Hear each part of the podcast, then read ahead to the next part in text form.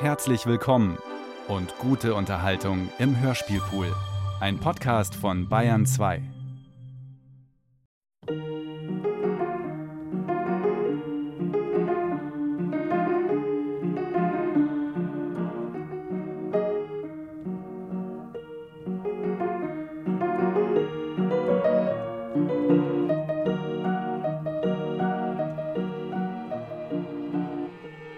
Als Konrad Lang zurückkam, stand alles in Flammen. Außer dem Holz im Kamin. Es war eines jener Missgeschicke, die einem passieren, wenn man in Gedanken ist. Er hatte den Stoß neben dem Kamin in Brand gesetzt. Die Kochvilla auf Korfu brannte vollständig aus.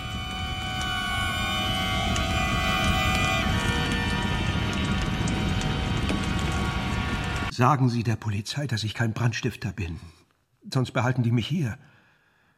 Sagen Sie denen, dass ich ein alter Freund des Hauses bin. Herr Schöller, haben Sie Elvira erklärt, dass es ein Unfall war? Ich werde Frau Sen morgen unterrichten. Und was werden Sie ihr sagen? Ich werde ihr empfehlen, Anzeige zu erstatten. Schöller war der persönliche Assistent von Elvira Sen. Er nahm es Konrad Lang persönlich übel, dass die Grauen Damme der Schweizer Hochfinanz sich verpflichtet fühlte, ihn immer irgendwie über Wasser zu halten.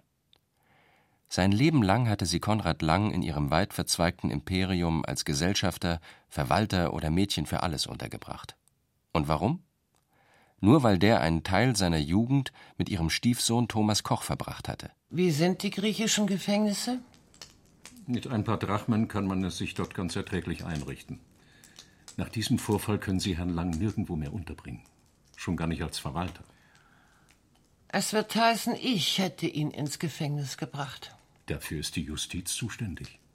Er hat in eine 5-Millionen-Villa in Brand gesteckt. Wie viel hat sie uns gekostet? Etwa zwei. Der Versicherungswert liegt bei vier. So günstig werden wir ihn nie mehr los. Was muss ich tun? Das ist ja das Angenehme. Nichts. Dann tue ich es. Thomas muss man ja diesen Aspekt der Geschichte nicht gerade unter die Nase reiben. Von mir erfährt Herr Koch nichts. Ah, Thomas. Koni hat Korfu niedergebrannt.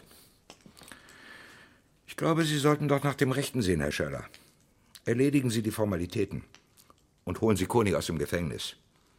Er ist kein Brandstifter, nur ein Säufer. Folgende Abmachung. Frau Sen kommt für diese Wohnung auf. Zwei Zimmer, Küche, Bad. Für die Mahlzeiten ist ein sehr reelles, alkoholfreies Restaurant vorgesehen. Außerdem steht Ihnen ein Taschengeld von wöchentlich 300 Franken zur Verfügung.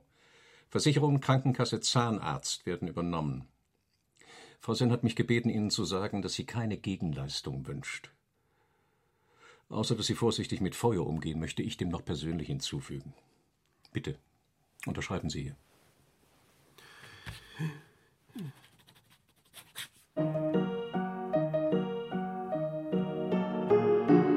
Small World Small World, Small World. von Martin Suter. Teil 1. Small World. Ein Negroni ist das ideale Nachmittagsgetränk. Eineinhalb Jahre nach dem Zwischenfall in Korfu saß Konrad Lang in der Bar des Grand Hotel des Alpes und bestellte seinen dritten Negroni. Sieht aus wie ein Aperitif, wirkt aber wie ein Cocktail. Prost, Conny. Die Barfrau kannte ihn noch aus den Zeiten, in denen er hier die Turmsuite bewohnte. Das heißt, Thomas Koch die Turmsuite und er das Zimmer darunter. Mit 100 Franken kam man hier nicht sehr weit, aber man wurde wie ein Mensch behandelt. Und das brauchte Konrad Lang jetzt. In der Villa Rhododendron, dem prächtigen Wohnsitz der Familie Koch, gab es an diesem Nachmittag zum Tee Champagner. Worauf trinken wir? Auf unser Wohl. Es geschah nicht oft, dass eine von Urs Kochs Freundinnen Elvira Sen vorgestellt wurde. Ein Zeichen, dass es ihren Plänen dienen würde, wenn ihr Enkelsohn eine festere Verbindung eingänge. Als wir vom Reiten zurückkamen, stand Koni vor der Tür. Schon wieder? Was Ja. wollte er? Keine Ahnung. Wahrscheinlich einen Bentley mit Chauffeur. Gegeben habe ich ihm 100 Franken. Ihr solltet ihm kein Geld geben, ihr wisst warum. Simone hält mich sonst für einen Unmenschen. Ein bisschen Leid kann er einem schon tun. Hat Ursi über Herrn Lang aufgeklärt? Aber verstehen Sie mich nicht falsch. Ich, ich finde es bewundernswert, was Sie für diesen Menschen getan haben. Und immer noch tun. Koni ist schon recht. Er säuft einfach zu viel.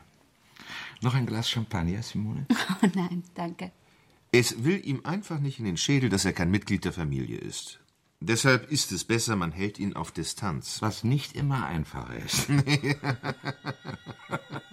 er ist der Sohn einer ehemaligen Hausangestellten, hatte Tomi gesagt, als sie in das teure Internat am Genfersee kamen. Tomi war ein loyaler Freund, solange er mit ihm allein war. Von da an wurde er von den anderen Jungen nur noch mit gönnerhafter Höflichkeit behandelt. Er versuchte alles. Er machte sich lächerlich, um sie zum Lachen zu bringen. Er provozierte Strafen, um sie zu beeindrucken. Aber nichts half. Sie betrachteten ihn nicht als ihresgleichen. Ihm fehlte die wichtigste Voraussetzung. Geld. Möchtest du noch einen Negroni? Koni, Wie bitte? möchtest du noch etwas? Nein, danke. Klaviermusik in der falschen Stimmung konnte Konrad genauso deprimieren, wie sie ihn in der richtigen glücklich machen konnte. Heute hatte er sie nach einer Demütigung gehört. Und die ließ schlimmere, längst verdrängte Demütigungen wieder hochkommen. Mit seinem letzten Geld nahm er sich ein Taxi und ließ sich zum Rosenhof fahren. Gloria von Thurn und Taxis hat dem Fürsten zum 60. einen Geburtstagskuchen mit 60 Penissen aus Marzipan machen lassen. Ich weiß. Habe ich dir das schon erzählt? Schon oft. Entschuldige. Entschuldige dich nicht ständig, wehr dich. Konrad Lang war der einzige Gast im Rosenhof, der anschreiben lassen durfte. Und wenn jemand der Meinung war, es gäbe traurigere Schicksale als seines, konnte Barbara sicher eifern. Ein Leben lang den Affen von Thomas Koch spielen? Wenn der vom Gymnasium flog, musste er mit aufs Internat. Wenn der keinen Beruf lernen mochte, durfte Koni auch keinen lernen.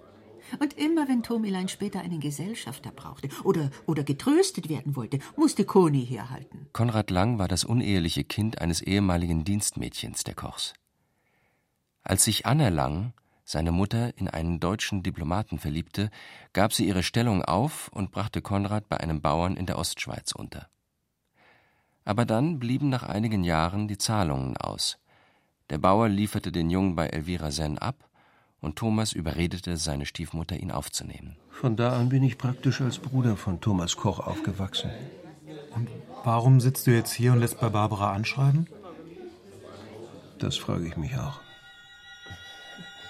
In dieser Nacht hatte er einen Traum. Er spielte Crockett im Park der Villa Rhododendron. Tommy war dabei und Elvira und Anna, seine Mutter. Elvira trug das weiße Leinenkleid, das ihr Tommy beim Kirschenpflücken ruiniert hatte, aber in seinem Traum war es noch blütenweiß. Wie immer hatte Tommy die Kugel mit dem blauen Streifen, er die mit dem roten. Er traf die Kugel. Sie rollte durchs Tor und immer weiter.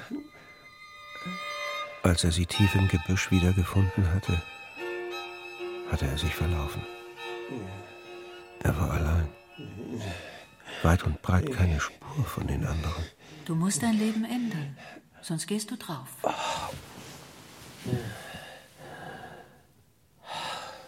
Und? Was hast du jetzt vor? Da. Trink. Was ist das? Mineralwasser. Seit wann trinkst du Mineralwasser? Warum machst du alles, was man dir befiehlt? Ich werde Elvira einen Brief schreiben. Elvira Senn war mit 19 als Kindermädchen zu Wilhelm Koch gekommen, dem verwitweten Gründer der Kochwerke. Sie hatte ihn kurz darauf geheiratet und sich zwei Jahre nach seinem frühen Tod wieder verheiratet, diesmal mit dem leitenden Direktor der Kochwerke, Edgar Senn. Seitdem hatte sie die Zügel des internationalen Konzerns fest in der Hand gehalten. Erst jetzt, mit fast 80 Jahren, dachte sie daran, die Leitung des Unternehmens abzugeben. An Urs, ihren Enkelsohn. Liebe Elvira, warum ist das alles so gekommen? Es gab nicht viel in ihrem Leben, was sie bereute. Warum hast du mich verstoßen? Wir waren doch einmal eine Familie. Aber dass sie damals, an jenem Sonntag im Mai 1943, einem gewissen Bauern nicht eine Abfindung gezahlt und Konrad mit ihm ins Emmental zurückgeschickt hatte, das konnte sie sich bis heute nicht verzeihen. Liebe Elvira, verstoß mich ganz oder verzeih mir und nimm mich wieder bei euch auf. Und jetzt wird er auch noch frech. Der Brief, den Konrad ihr geschrieben hatte, war eine Frechheit. Was noch schlimmer war, er war voller Erinnerungen an eine Zeit, als Koni noch keine sechs Jahre alt gewesen war. Die Vorstellung, dass das Gedächtnis des alten Säufers so weit zurückreichte, machte ihr Angst. Wie alt sind Sie jetzt, Dr. Stäubli? 63. Und wie weit können Sie sich zurückerinnern? Ich äh, erinnere mich daran, wie unser Dackel Fritz eines Morgens mausetot auf dem Gartenweg lag. Äh, Damals muss ich etwa sechs gewesen sein. Und alle anderen Erinnerungen sind weg. Äh, Nicht weg. Der Zugang zu ihnen ist nicht mehr da. Und dass man diesen Zugang wieder findet, das ist ausgeschlossen? Es gibt eine Form der Hypnose, die Erinnerungen aus der frühen Kindheit wiederherstellt. Manchmal kommt es auch vor, dass Menschen mit Altersdemenz, weil sie die Fähigkeit verlieren, neue Dinge zu lernen, zu ihren frühen Kindheitserinnerungen zurückfinden. Je älter man wird, desto näher rückt die Vergangenheit, nicht wahr, Frau Senn? Du machst dir Sorgen um Koni? Nicht um Koni, wegen Koni. Ich will nicht, dass er uns schadet. Urs. Wie kann jemand wie Koni uns schaden? Mit Geschwätz, alten Geschichten. Gibt es denn alte Geschichten? Er kann welche erfinden. Die Hunde bellen, die Karawane zieht weiter. Mit Urs an der Spitze Salute. und Simone an seiner Seite. Ja, keine Sorge, ich hab schon verstanden. Simone ist wie geschaffen für dich, lieb und unkapriziös. Abgesehen davon. Koni wird sich sowieso bald zu Tode gesoffen haben. Dazu reicht sein Taschengeld nicht aus. Am nächsten Morgen gab Elvira die Anweisung, Konrad Langs Wochenlimit zu erhöhen. Von 300 auf 2000. Als Konrad davon erfuhr, schrieb er ihr einen euphorischen Dankesbrief. Doch da hatte schon ein anderes Ereignis seinem Leben eine entscheidende Wende gegeben. Entschuldigung, ist hier noch frei? Selbstverständlich, Danke bitte. sehr, danke. Er hatte eine Frau kennengelernt. Sie hieß Rosemarie Haug und stammte aus den gleichen Kreisen, in denen Konrad sein Leben lang verkehrt hatte. Robbie Fries war Ihr erster Mann? Wissen Sie, dass ich mit ihm auf dem Internat war? Auf dem Saint-Pierre? Ja. Die Jungen hatten alle Namen, die ich vorher nur als Motoren, Banken, Konzerne und Suppenwürfel kannte. An ihrem ersten Abend zeigten sich beide von ihrer besten Seite. Sie tauschten Namen von gemeinsamen Bekannten aus und von Orten, an denen sie sich schon getroffen haben mussten. An ihrem zweiten Abend sprach Rosemarie über ihre Scheidung, und Konrad vertraute ihr an, dass er immer das Anhängsel von Thomas Koch gewesen war. Und dann verriet er ihr noch ein Geheimnis. Chopin, Nocturne Opus 9, Nummer 1, B-Moll. Du kennst wohl jedes Klavierstück. Ich wollte einmal Pianist werden. Warum bist du es nicht geworden? Ich zeige es dir. Darf ich? Ja, natürlich.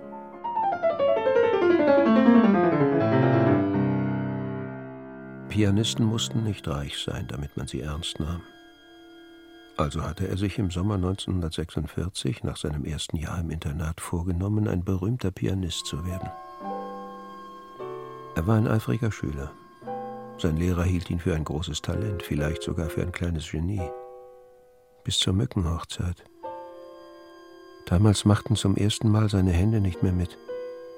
Sobald er einer Hand befahl, aus der Reihe zu tanzen, folgte er die andere wie ein Hündchen. Und so blieb es. Er konnte noch so viel üben und alle Stücke auswendig lernen. Es ging nur einhändig. Du spielst die linke, ich die rechte. Einverstanden? Einverstanden? Am nächsten Morgen erwachte Konrad Lang im Bett von Rosemarie Haug und konnte sich an nichts erinnern. Was war geschehen? Hatte er. Hatten sie. Als er den Mut aufbrachte, es Rosemarie zu sagen, lächelte sie und sagte: Schade. Er beschloss, mit dem Trinken aufzuhören. Wenigstens für eine Weile. Ich bin verliebt wie ein Gymnasiast. Seit einer Woche habe ich keinen Tropfen mehr getrunken. Und Elvira hat mein Taschengeld erhöht. Jetzt hat endlich meine Glückssträhne begonnen. Freust du dich denn gar nicht für mich? Doch, doch. Ich habe mir nur Sorgen gemacht. Wie viel bin ich dir schuldig? 1645. Hier. Das ist zu viel. Ich nehme keine Zinsen. Danke für alles, Barbara.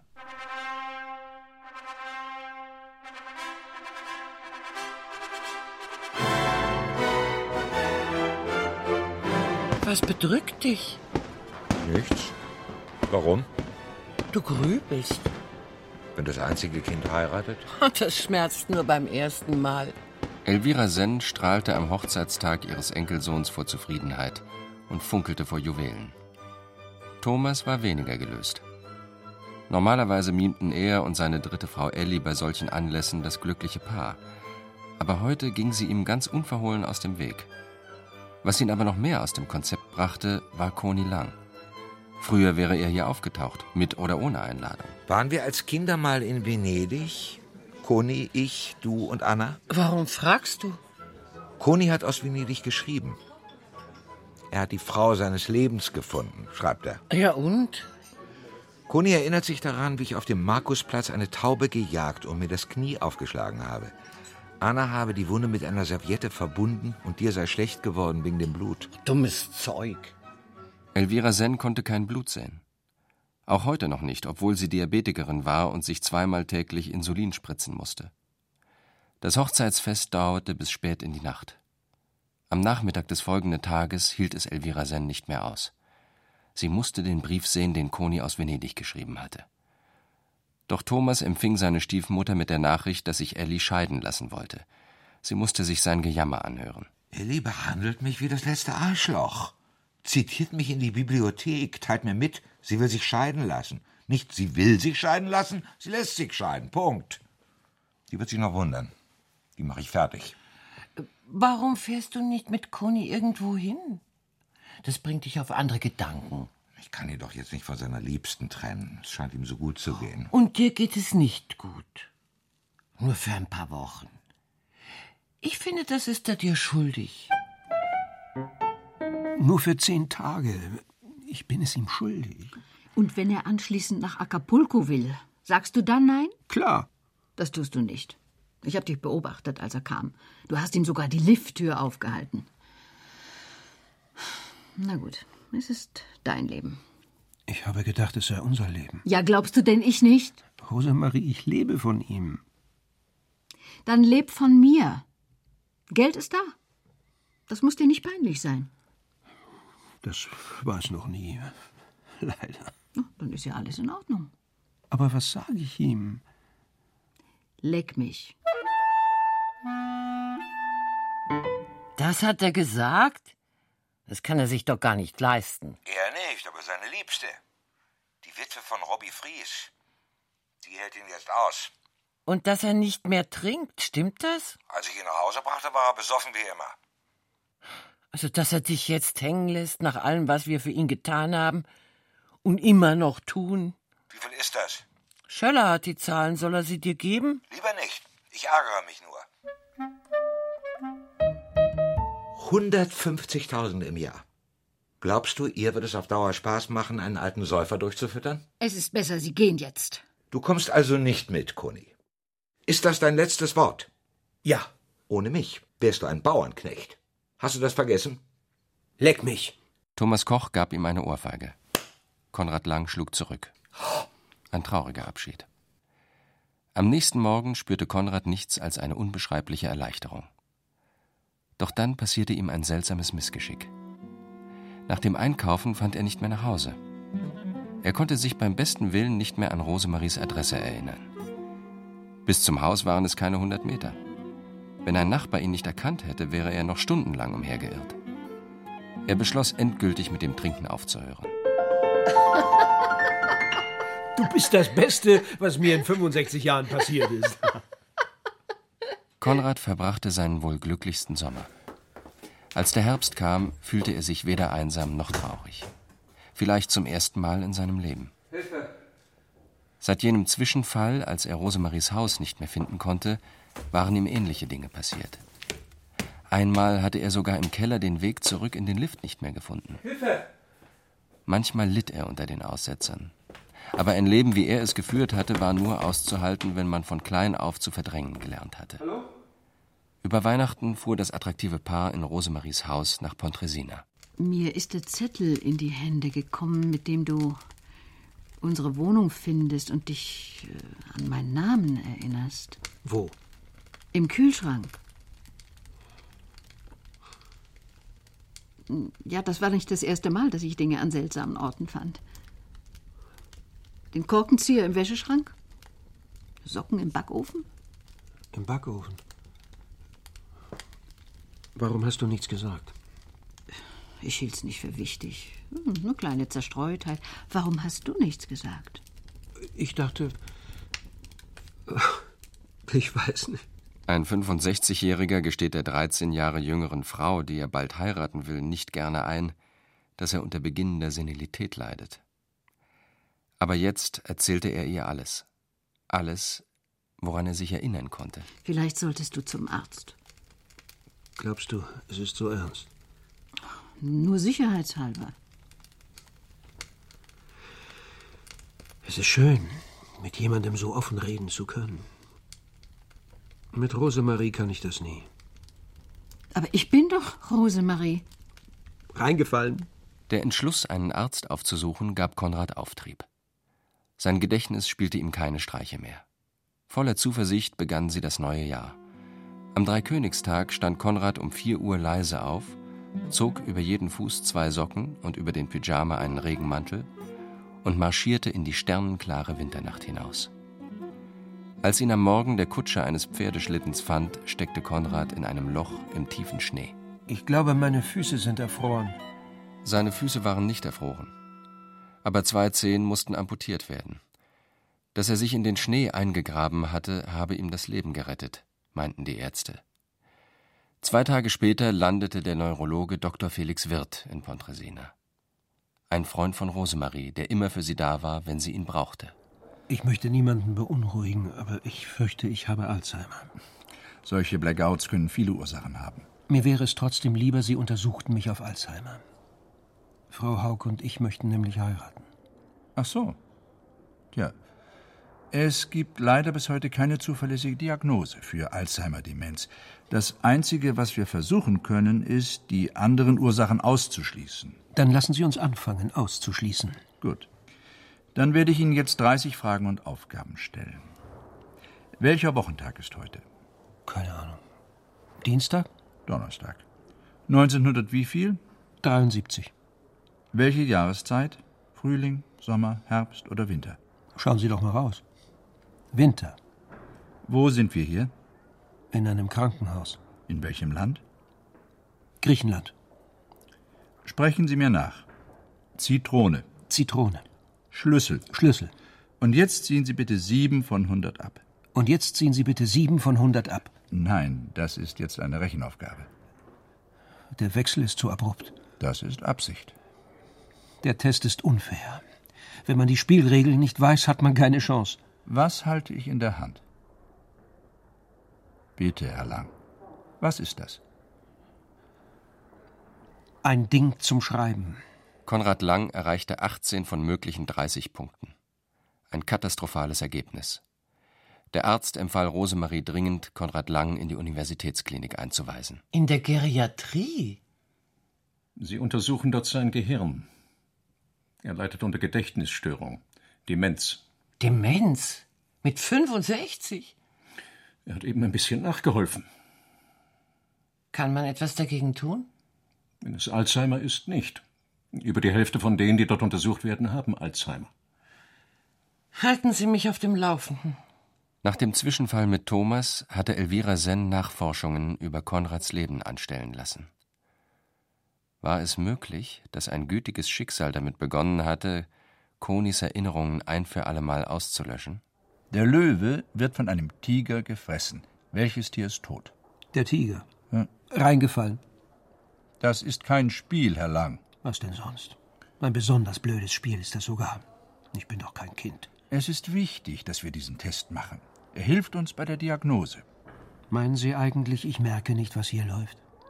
Sie wollen mich als senilen Knacker hinstellen, weil Sie es selbst auf Sie abgesehen haben. Auf wen? Auf Elisabeth natürlich. Sie meinen Rosemarie? Sag ich ja. Nein, Elisabeth haben Sie gesagt. Elisabeth gehörte nicht zu den Leuten auf Tomis Yacht. Koni hatte sie an Land kennengelernt. Sie verbrachten damals drei Tage und drei Nächte auf Capri miteinander und wollten sich auch für den Rest ihres Lebens nicht mehr trennen. Als Tommy davon erfuhr, lud er die junge Frau auf seine Yacht ein. Drei Monate später wurde sie seine Frau. Im Frühling fuhr Rosemarie mit Konrad nach Capri, von dem er in letzter Zeit sprach, als seien sie gemeinsam dort gewesen. Sie lernte in Erinnerungen zu schwelgen, die nicht ihre eigenen waren. Beide verbrachten noch einmal glückliche Tage auf der Insel seiner ersten großen Liebe. Im Spätsommer wurde Konrad Lang zu einem Pflegefall. Small world. Wenn er nicht mehr wusste, wer Rosemarie war, half er sich mit Floskeln darüber hinweg. Küss die Hand, Gnäfrau. Kennen wir uns nicht aus Biarritz? Auf dem Klavier brachte er nur noch hilfloses Geklimper zustande. Ausgerechnet er, der immer so viel Wert darauf gelegt hatte, elegant und gepflegt gekleidet zu sein, begann sich zu vernachlässigen. Er rasierte sich nicht mehr, wechselte seine Wäsche nur noch selten. An den unmöglichsten Orten der Wohnung fand Rosemarie Unterhosen. Manchmal waren sie feucht. Er hat dich geschlagen, Rosemarie. Und er wird es wieder tun. Er hat mich mit jemandem verwechselt. Er ist der sanfteste Mann, den ich je getroffen habe. Er wird dich wieder mit jemandem verwechseln. Du bist zu neu in seinem Leben. Rosemarie, er wird nicht mehr wissen, ob Winter oder Sommer ist, Tag oder Nacht. Er wird Windeln tragen und gefüttert werden müssen. Er wird niemanden mehr erkennen, nicht mehr wissen, wo er ist und schließlich auch nicht mehr, wer er ist. Lass mich nach einem Platz im Pflegeheim schauen. Tu ihm und dir den Gefallen. Mit welchem Recht? Ich kann doch einen erwachsenen Mann nicht ins Heim stecken. Liebst du ihn? Ich war ein Jahr lang sehr verliebt. Das reicht nicht für fünf Jahre Hintern wischen. Vielleicht nehme ich eine Hauspflege. Wenigstens für die Nacht. Hilfe! Hey! Als Koni erwachte, war es dunkel. Er lag in einem fremden Bett. Es war schmal und hoch. Und Elisabeth lag nicht neben ihm. Was ist los, Herr Lang? Ich bin eingesperrt. Sie sind nicht eingesperrt. Das ist nur, damit Sie nicht wieder aus dem Bett fallen. Sie können jederzeit heraus. Sie brauchen nur hier zu klingeln. So wecken Sie Frau Haug nicht auf. Frau Haug? Er kannte keine Frau Haug. Wo wollen Sie hin? Loslassen. Herr Lang, Sie legen sich jetzt sofort wieder hin. Loslassen? Wenn Sie mich nicht loslassen, werde ich es Elisabeth sagen. Herr Lang! Das war die zweite Hauspflege, die Rosemarie entließ. Als Sophie Berger ihren Dienst antrat, eine schlanke, rothaarige Frau Ende 20, zeigte sich Konrad von seiner besten Seite. Er plauderte angeregt mit ihr und benahm sich wie der gewandte Gastgeber, der er einmal gewesen war. Aber so harmonisch der Abend verlaufen war, die Nacht war ein Albtraum. Herr Lang, was haben Sie denn? Mama Anna soll Bitte weg. beruhigen Sie sich doch. Mama Anna soll weg. Was haben Sie mit ihm gemacht? Nichts. Nicht ein Härchen habe ich ihm gekrümmt. Nicht einmal angefasst habe ich ihn. Mama Anna soll weg. Mama Anna soll weg. Am nächsten Tag war Konrad überraschend guter Laune. Was haben wir heute? Dienstag oder Mittwoch? Jeder Tag mit dir ist ein Sonntag. Nach dem Mittagessen schlief Rosemarie auf dem Sofa ein. Als sie erwachte, war Konrad verschwunden. Koni Koni lag im Gärtnerschuppen und war ganz still. Es war dunkel, aber nicht kalt. Er hatte sich ein Bett gemacht im Torf. Manchmal raschelte es im Laub vor der Tür, sonst kein Laut, nichts. Koni Koni schloss die Augen. Hier konnte er bleiben. Hier würde ihn Mama Anna nicht finden. Hallo? Ist da wer? Simone Koch hatte sich die Ehe anders vorgestellt. Schon nach sechs Wochen hatte sie herausgefunden, dass ihr Mann sie betrog. Sie war erst 25, glaubte aber nicht daran, dass die Zeit noch reiche für einen Neuanfang.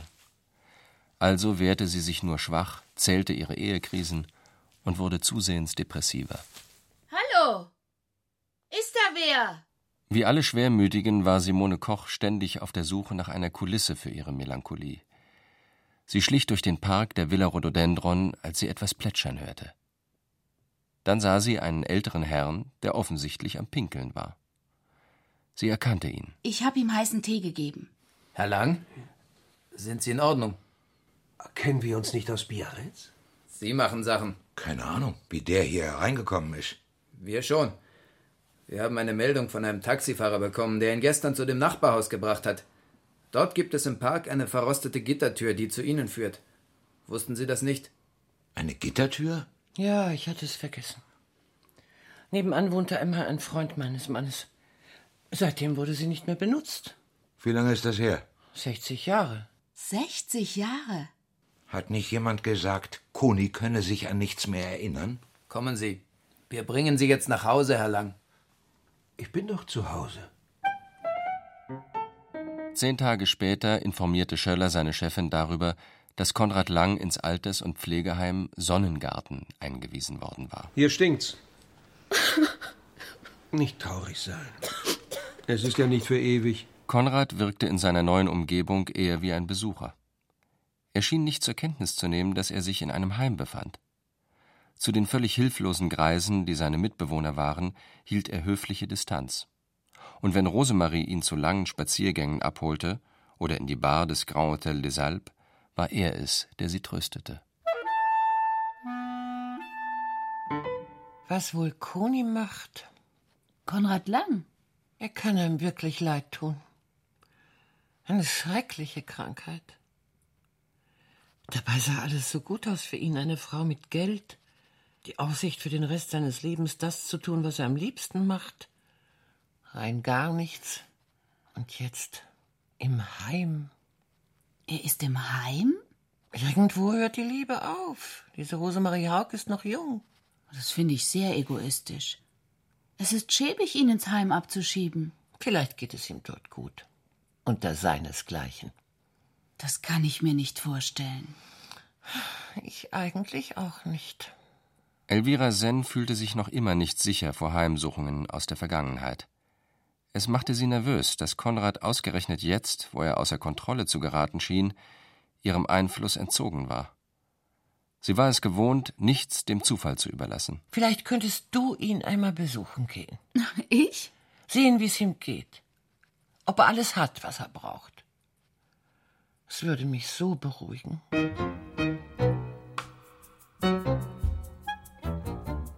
Was Simone zu berichten hatte, beruhigte Elvira gar nicht.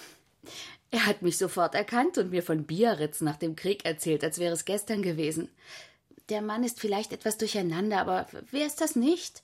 Den muss man da rausholen, und zwar rasch, sonst wird er tatsächlich noch krank.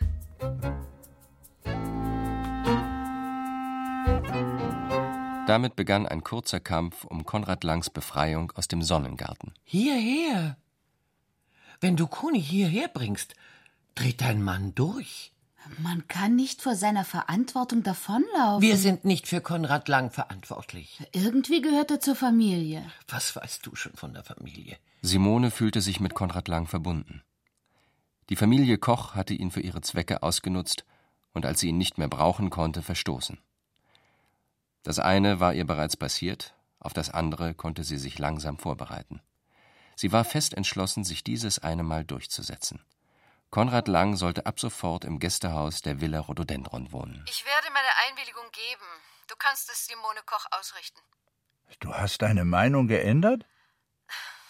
Soll ich mich einem Mann aufdrängen, der bei der Wahl zwischen mir und dem Sprung aus dem sechsten Stock den Sprung wählt? Konrad Lang war im sechsten Stock auf die Plattform der Feuerleiter geklettert und hatte sich bei Rosemaries Anblick rücklings in das Sprungtuch fallen lassen. Ein klarer Fall von Selbstmordversuch, meinte Simone Koch. Um ihn aufzumuntern, führte sie ihn einige Tage später in sein Lieblingslokal. In die Bar des Grand Hotel des Alpes. Gloria von Thurn und Taxis hat dem Fürsten zum 60. einen Geburtstagskuchen mit 60 Penissen aus Marzipan machen lassen. Wusstest du das? Nein, das wusste ich nicht. Konrad sagte zur Barfrau, die ihn Koni nannte, Small World, und unterhielt sich angeregt mit zwei alten Damen, die an einem der Nachbartische saßen. Da wusste Simone endgültig, dass dieser Mann nicht in ein Pflegeheim gehört. Du hättest sehen sollen, wie er sich gefreut hat, Tante Sophie und Tante Clara wiederzusehen. Wen? Tante Sophie und Tante Clara. Ich wusste gar nicht, dass Konrad noch Verwandte hat. Die beiden sind seit 60 Jahren tot. Nach diesem Gespräch änderte auch Elvira Senn ihre Meinung.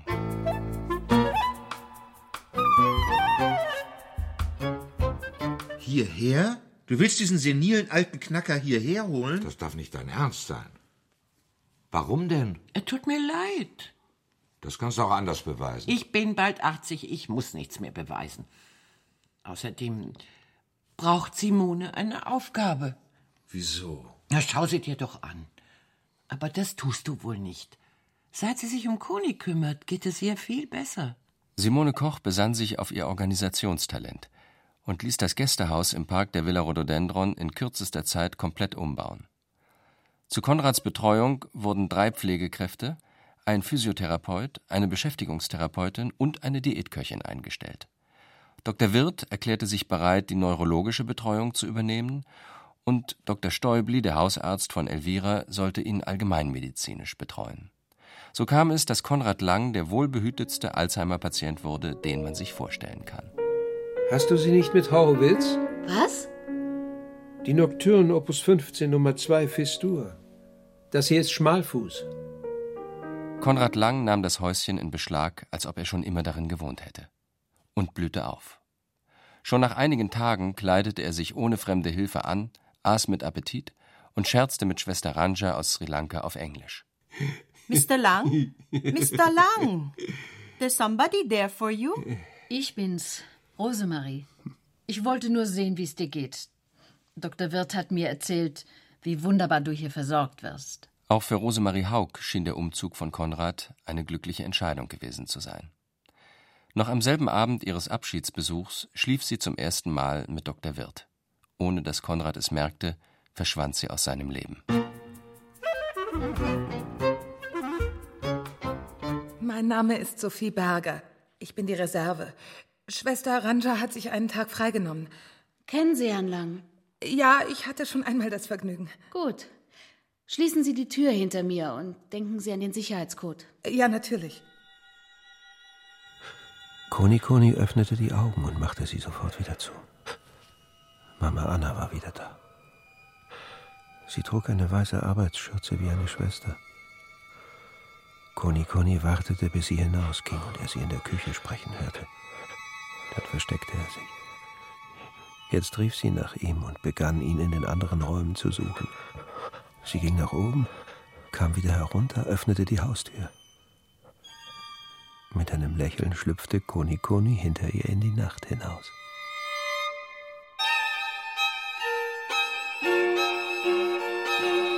Herr Lang ist verschwunden. Verschwunden? Wie, wie verschwunden? Wie konnte das passieren? Im Haus ist er nicht. Ich habe schon überall nach ihm gesucht. Vielleicht ist er im Gärtnerschuppen. Ich komme gleich hinüber. Während Simone mit Sophie Berger den ganzen Park absuchte, platzte Konrad in der Villa in die Weihnachtsfeier für die Direktionsangehörigen. Im Pyjama. Mama Vera. Mama Anna soll weggehen, bitte. Elvira Senn fiel in Ohnmacht. Nur Thomas Koch hatte gehört, was ihr Konrad ins Ohr geflüstert hatte. Was hat dich so erschreckt? Mama Vera, Mama Anna soll weggehen? Nein. Das hat Conny doch gesagt. Nicht, dass ich wüsste. Wie geht es ihm? Dr. Stäubli wird gleich hier sein. Ihre Werte sind in Ordnung. Ist Ihnen der Auftritt unseres Patienten so nahe gegangen? Das kann man wohl sagen. Wenn Sie mich konsultiert hätten in der Frage Konrad Lang, hätte ich Ihnen entschieden abgeraten. Konnte ja nicht wissen, dass Sie ihn nachts herumlaufen lassen. Wie geht es ihm? Er war aufgewühlt und stark unterkühlt. Ich habe ihm ein Beruhigungsmittel gegeben. Ich hoffe, er schläft jetzt. Wie lange dauert es, bis man stirbt an Alzheimer? Zwischen einem und sechs Jahren, je nach Verlauf und Pflege. Konrad Lang kann 70 werden, wenn er das hier überhaupt überlebt. Geht es ihm so schlecht? Wenn wir Glück haben, kommt er ohne Lungenentzündung davon. Aber Sie sollten ihn jetzt vergessen. Tun Sie so, als ob er nicht existieren würde. Als Ihr Arzt muss ich Ihnen Aufregungen verbieten. Sobald Dr. Stäubli gegangen war, griff Elvira Senn zum Telefon und wählte die Nummer ihres zwar seltenen, aber einzigen Liebhabers. Es wurde Zeit, in der Frage Konrad Lang etwas zu unternehmen. Und auf Schöllers Beschützerinstinkt konnte sich Elvira verlassen.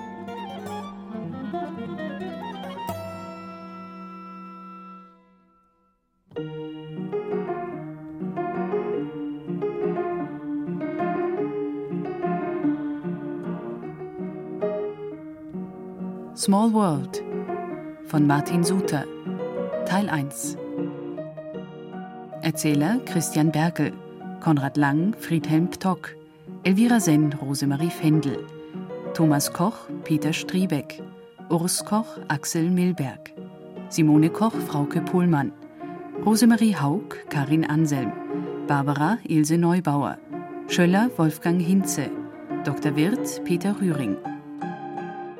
In weiteren Rollen Barbara Bojan, Burchard Dabinus, Catherine Gwatney, Alexandra Metz, Helmut Stange. Ton und Technik Günter Hess und Daniela Röder. Assistenz Holger Buck und Martin Trauner. Hörspielfassung und Regie Irene Schuck. Eine Produktion des Bayerischen Rundfunks aus dem Jahr 1999. Jede Zeit ist Hörspielzeit. Hören Sie Krimis, Klassiker der Weltliteratur und Soundart im Hörspielpool. Hörspielpool in der ARD Audiothek.